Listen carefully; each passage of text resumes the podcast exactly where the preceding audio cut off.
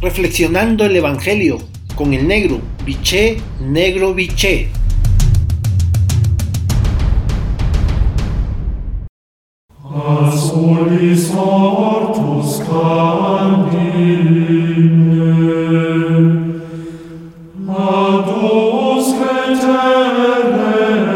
Buen día hermanos y hermanas. Hoy el Evangelio de Lucas en su capítulo 9, versículo 18-24, la frase central es la siguiente.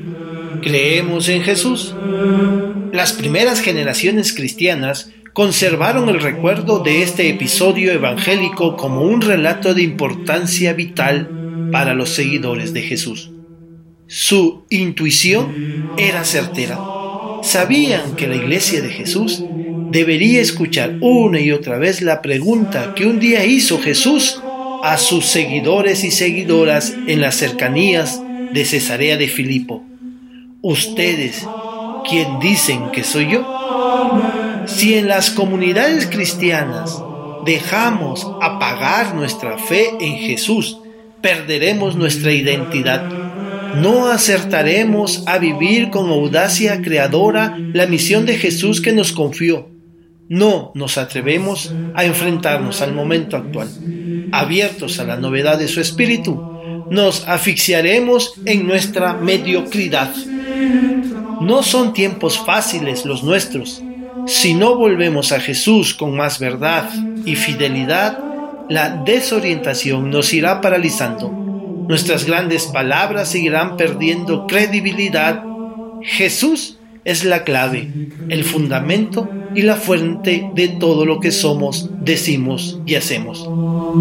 ¿Quién es hoy Jesús para los cristianos y cristianas? Nosotros y nosotras confesamos como Pedro que Jesús es el Mesías de Dios, el enviado del Padre.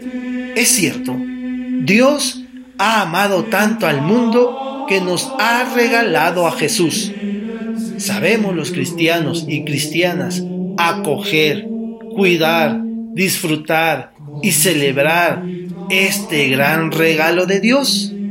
¿Es Jesús el centro de nuestras celebraciones, encuentros y reuniones? Lo confesamos también Hijo de Dios.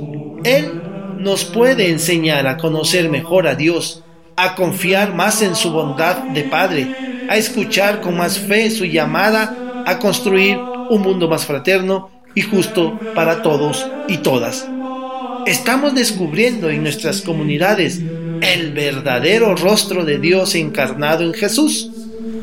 Descubrimos en nuestros presbíteros todos los días cuando escuchamos misa o los domingos el verdadero rostro de Jesús. Sabemos anunciarlo y comunicarlo como una gran noticia para todos y todas Llamamos a Jesús Salvador porque tiene fuerza para humanizar nuestras vidas, liberar nuestras personas y encaminar la historia humana hacia su verdadera y definitiva salvación. Es esta la esperanza que se respira entre nosotros y nosotras. Es esta la paz que se contagia desde nuestras comunidades, comunidades de base, comunidades religiosas confesamos a Jesús como nuestro único Señor. No queremos tener otros señores ni someternos a ídolos falsos, pero ocupa Jesús realmente el centro de nuestras vidas. Le damos primicia absoluta en nuestras comunidades, comunidades de base, comunidades religiosas.